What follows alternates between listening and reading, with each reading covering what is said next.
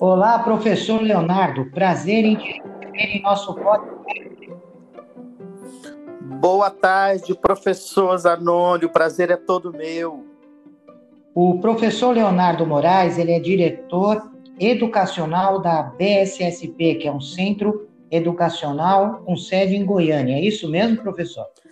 Isso mesmo, professor Zenoni. À disposição, viu? Olha, o tema que nós escolhemos para trabalhar nesse podcast é esse cenário que nós estamos é, vivenciando de isolamento social por conta da epidemia e que todas as organizações estão enfrentando dificuldades. E a, a área educacional é, não está fora disso, né? Tem modificado muito a maneira de atuar junto aos alunos, né, a, a essa arte de educar. Esses aplicativos serão definitivamente a sala de aula do futuro, professor? Bom, professor, é, também é importante só esclarecer um rápido cenário, pelo menos é o que a gente está percebendo, né? Que um dos segmentos dentro dos diversos que foram afetados, impactados diretamente pela pandemia é, e sem aviso prévio, né, vamos dizer assim, foi o segmento na área de educação. Em especial, a educação presencial, uh, especialmente as, as, escolas e faculdades e universidades que, que têm educação presencial ainda como uma, uma das suas fontes e frentes de atuação. Porque as instituições que já tinham a, a, a se organizado em diferente pandemia, o que não tem nada a ver com a pandemia, mas uma escolha de oferta das plataformas de ensino à distância, o impacto, a meu ver, foi muito pequeno. Então eu falo é, muito desse grupo que foi impactado pelo, pelo ensino presencial.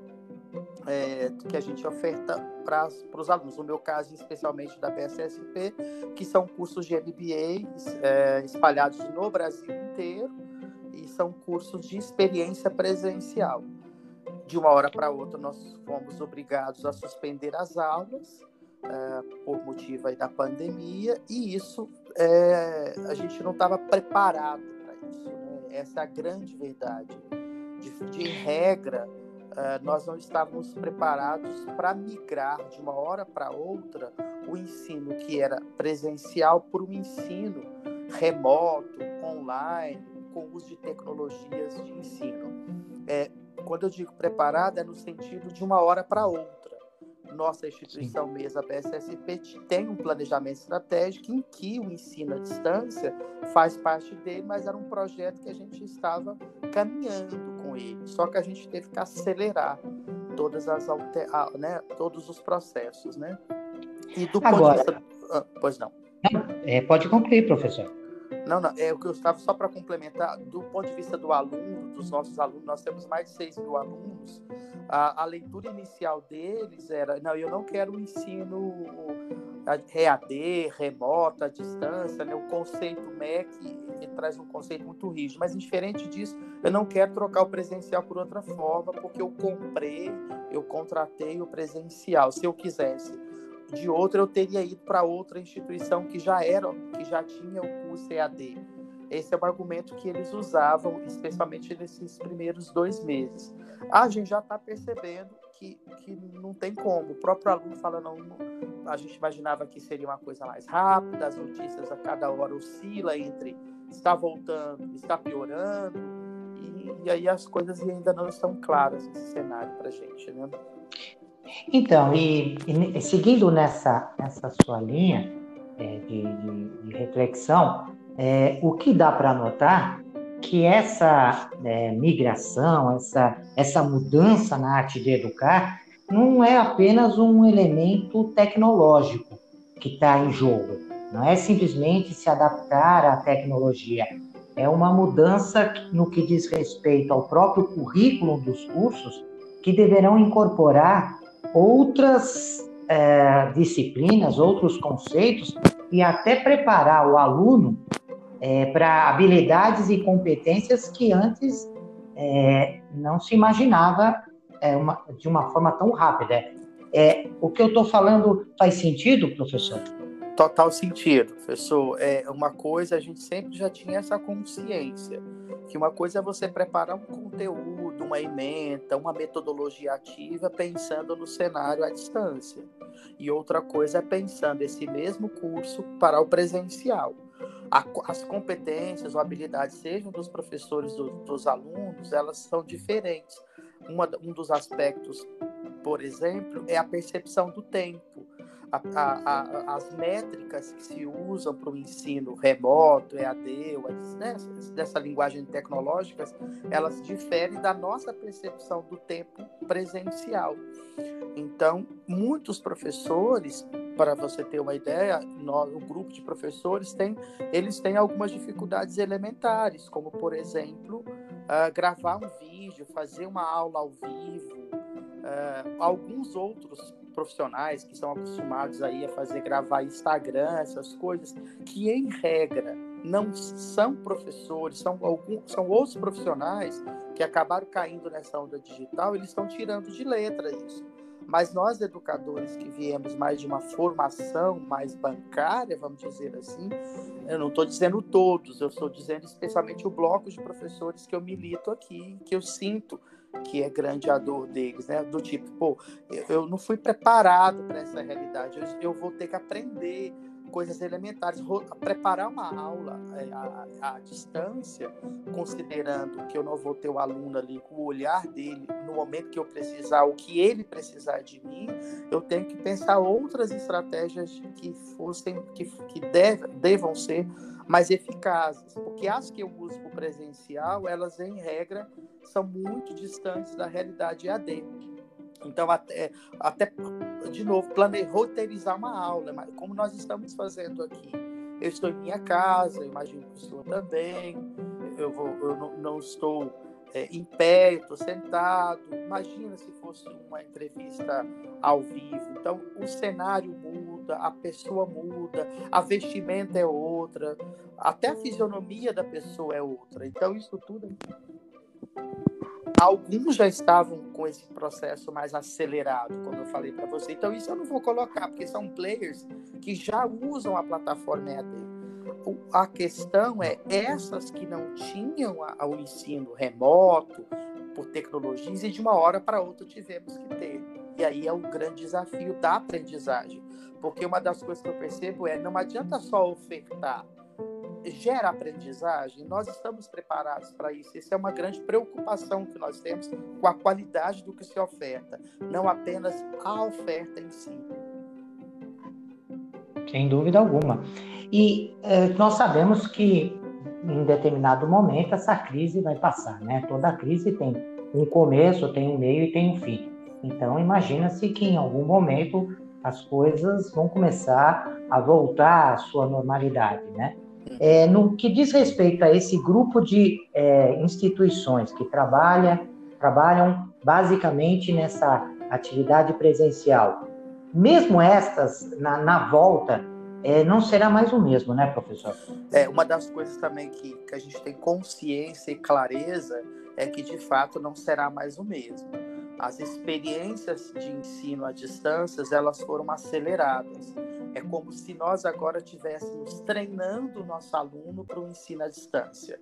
É como se todos os dias você falasse com o seu filho do ensino à distância, do ensino à distância. Então, quando isso tudo acabar, ele vai estar muito mais preparado para o ensino à distância do que o presencial. Não é que ele não vai querer o presencial, não é isso. Mas que para eu poder fazer isso, eu vou ter que agregar outras coisas que no cenário antes de pandemia não tinha. Então, esse novo normal, até como o senhor falou, vai passar. Eu também acredito muito.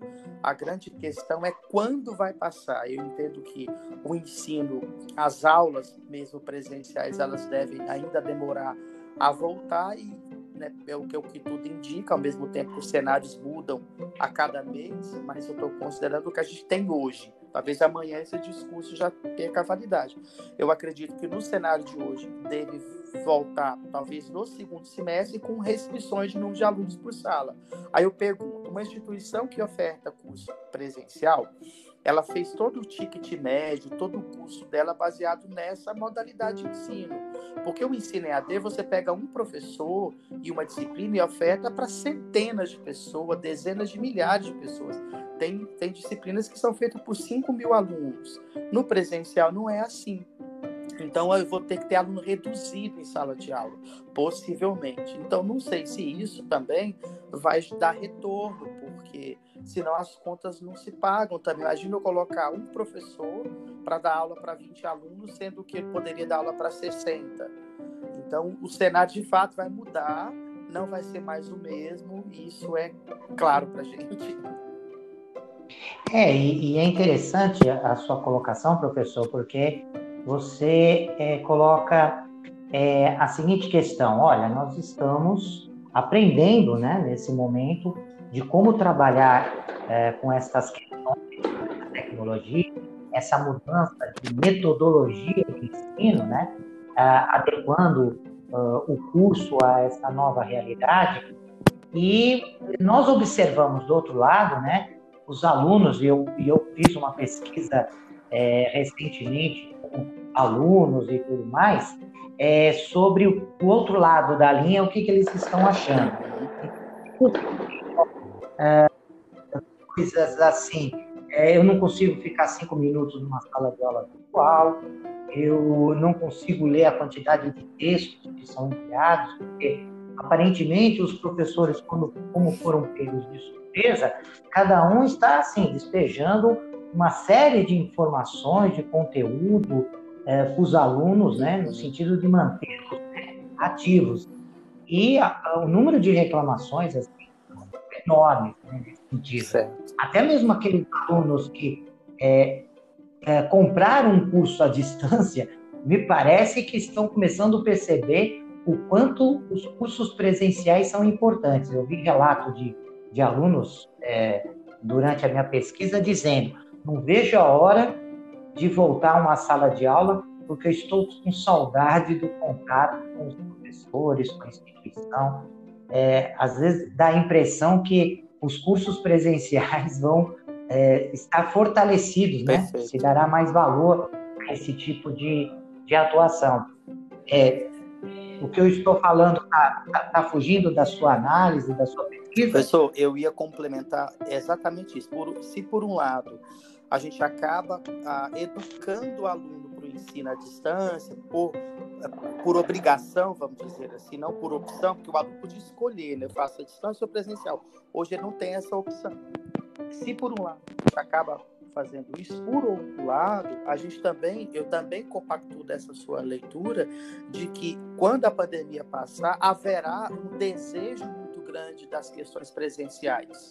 Eu acho que a gente já, se em quarentena o distanciamento tem sido difícil, é difícil de se fazer, é, as pessoas têm dificuldade de, de ficar em casa, mesmo sendo, abre aspas, vigiadas, controladas.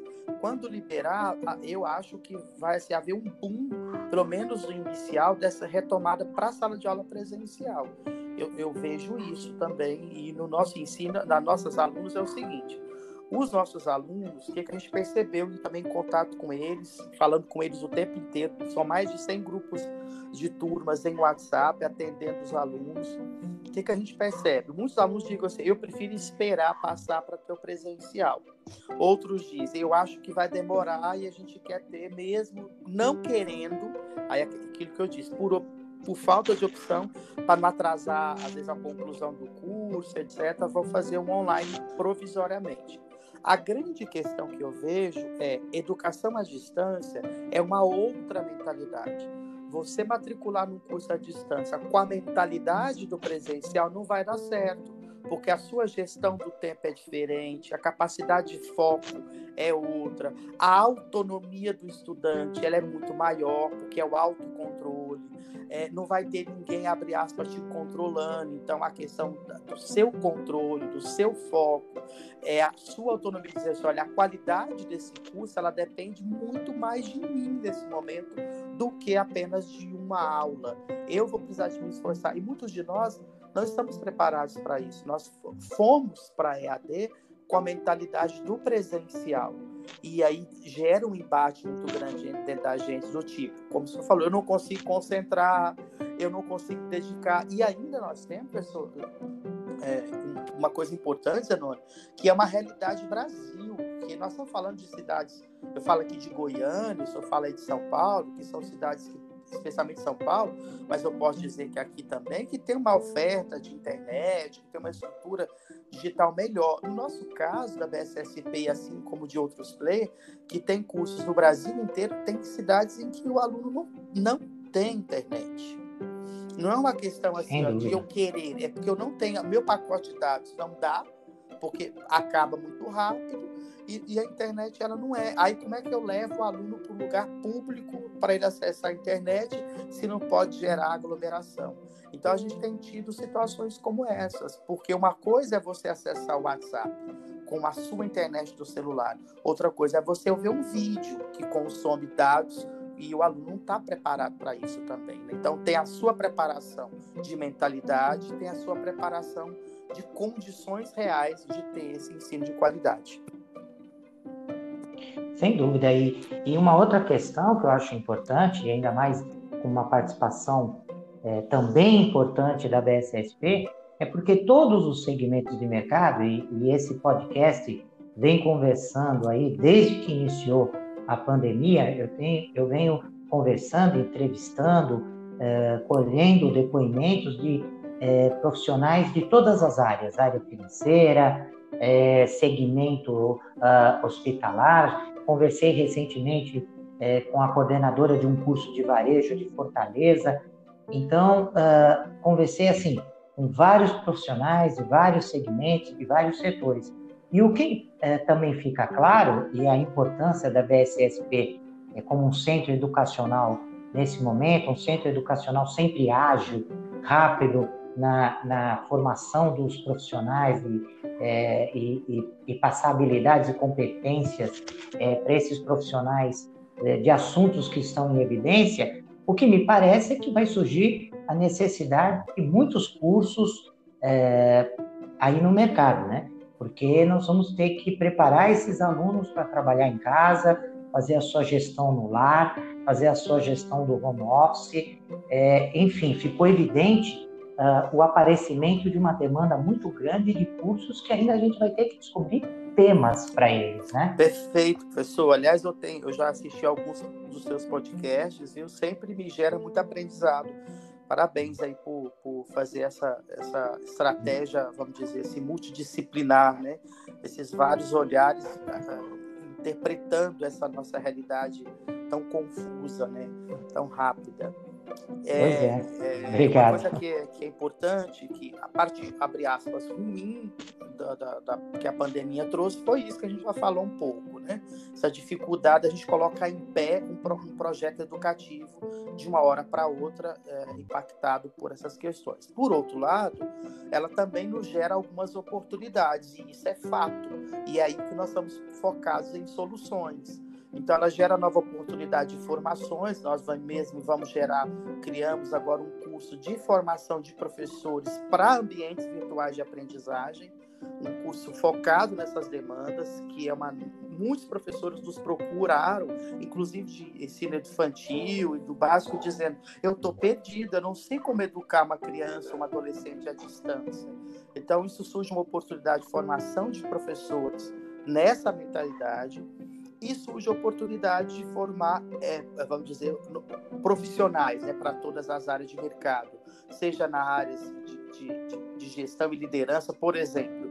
Nós estamos ofertando aos nossos alunos uma disciplina é, à distância como algo a mais, a gente entendeu que o momento exigia isso, a gente sempre falou disso, mas isso ficou muito claro que é uma formação em inteligência emocional todos os profissionais eles estão de alguma forma muito abalados emocionalmente com o que está acontecendo com o seu trabalho, com o seu emprego, com a sua renda, com o seu negócio, com a sua família, com a doença. E isso tudo são emoções muito tóxicas. O medo, a ansiedade, a angústia, elas são muito tóxicas ao nosso corpo. Então a gente precisa de cuidar das nossas emoções, entendê-las, não é negá-las, se a gente está angustiado, a gente tem que ter consciência disso, entender, tratá-las, mas cuidar das nossas emoções, deixá-las mais saudáveis, para que o nosso corpo produza neurotransmissores químicos aí que gerem melhor sensação de bem-estar. Então, por exemplo, formar profissionais nessa área de inteligência emocional é um, um um, um aspecto que, que surge com uma oportunidade. Você tem aí um contador, um médico, você imagina os profissionais da área de saúde, como eles são impactados, se eles não estão, não estão impactados por falta de oferta de trabalho, porque o negócio foi fechado, ao contrário, é pela grande demanda que tem. Você imagina as emoções desses profissionais. E os outros que perderam o emprego, ou que estão com a sensação de que vão perder o emprego. Então, tudo é emoção. Então, uma oportunidade. A outra Sim. oportunidade que eu vejo é tratar também de forma bem objetiva a gestão do nosso tempo porque uma das dificuldades que a gente percebeu é a gente a, a, tudo é a questão de formação, como nós somos formados, como a nossa mentalidade, como a nossa cultura ela foi forjada. E nós somos forjados numa cultura de que o trabalho ele é externo e ele entre aspas ele é controlado. Então eu não trabalho em casa, quem trabalha em casa não, é, não tinha o trabalho reconhecido tradicionalmente, não era uma atividade de trabalho, empregado, uma dona de casa. O trabalho para ser reconhecido era fora de casa. De repente ele vem para casa, ele está dentro de casa.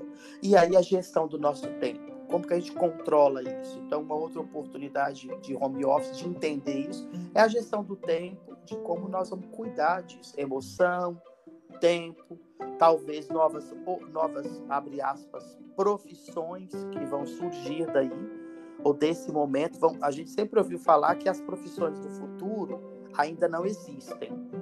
É, que muitas profissões que do futuro elas ainda estão para serem apresentadas. Talvez a pandemia ah, possa ter, possa acelerar o surgimento de novas profissões. Não sei, é, do ponto de vista o nome delas ainda, né? Vamos dizer assim. A gente está acostumado a pensar é, pois um, é. sei lá, um gestor de equipes de home office, que a gente não tinha isso, uma, um departamento que cuida de pois é. tratativas é. trabalhistas de home office, que não tinha isso. E por aí vai, são alguns exemplos que me vêm à mente agora.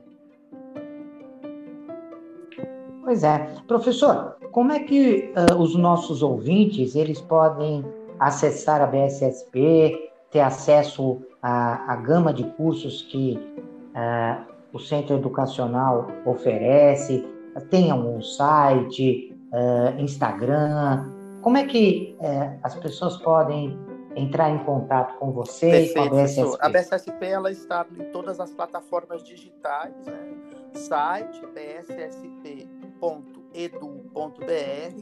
no Instagram e Facebook BSSP Centro Educacional e também o canal no YouTube, que é o canal da BSSP. É só colocar BSSP Centro Educacional que vocês terão acesso aos vídeos. Inclusive, eu sugiro quem puder acessar. Hoje em dia, a, a facilidade de acessar é, é, via Instagram, talvez é mais fácil para todo mundo. Inclusive, nós produzimos muito, mas um material riquíssimo de e-books e de webinários, muito na área trabalhista, previdenciária, contábil, que pode ajudar muitas empresas, tanto a visão do empresário quanto a visão do empregador sobre essas medidas provisórias que foram recentemente aprovadas, suspensão do contrato de trabalho, adiamento de impostos, gestão de, de, de, de pessoal, é, a parte de isenção de tributos, a parte de financiamentos.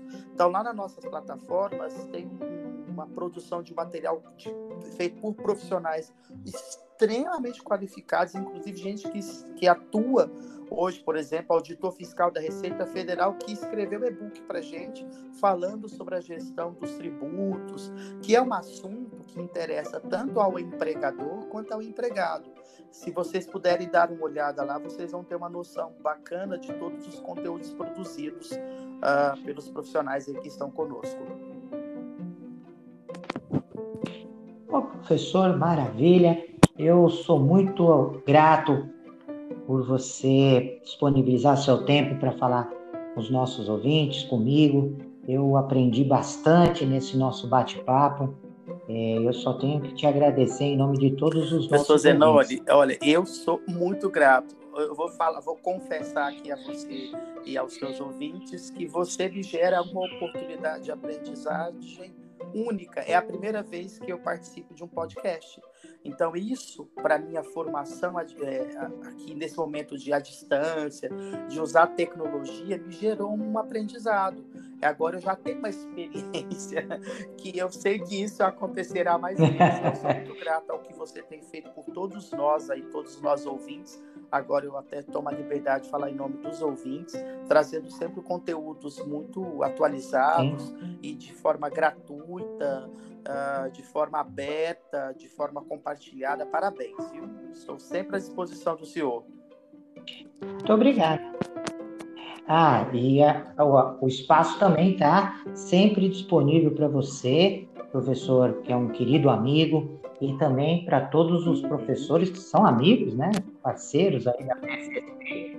É, sempre estará aberto para que a gente possa utilizar como um grande fórum de aprendizado, né? Tem muita gente. Essa semana recebi um, um e-mail dizendo que é, uma faculdade tem usado os podcasts os alunos realizarem pesquisas, né? Entrevistas, é, porque eles estão tendo que fazer só, TCC e estão usando. Pois é, o, o TCC deles é, sempre teve, tiveram a dificuldade de como é que eu vou entrevistar e tudo mais e eu, o professor pediu autorização para usar o podcast como um modelo de entrevista para que se possa fazer pesquisa para trabalhos acadêmicos, científicos Olha aí, ó, e tudo mais. Uma, uma crise que gera uma oportunidade para tantos. Parabéns, pessoal. Que show! então tá bom, professor. Muito obrigado. E ouvintes, nos... até o nosso próximo podcast. Um abraço a todos.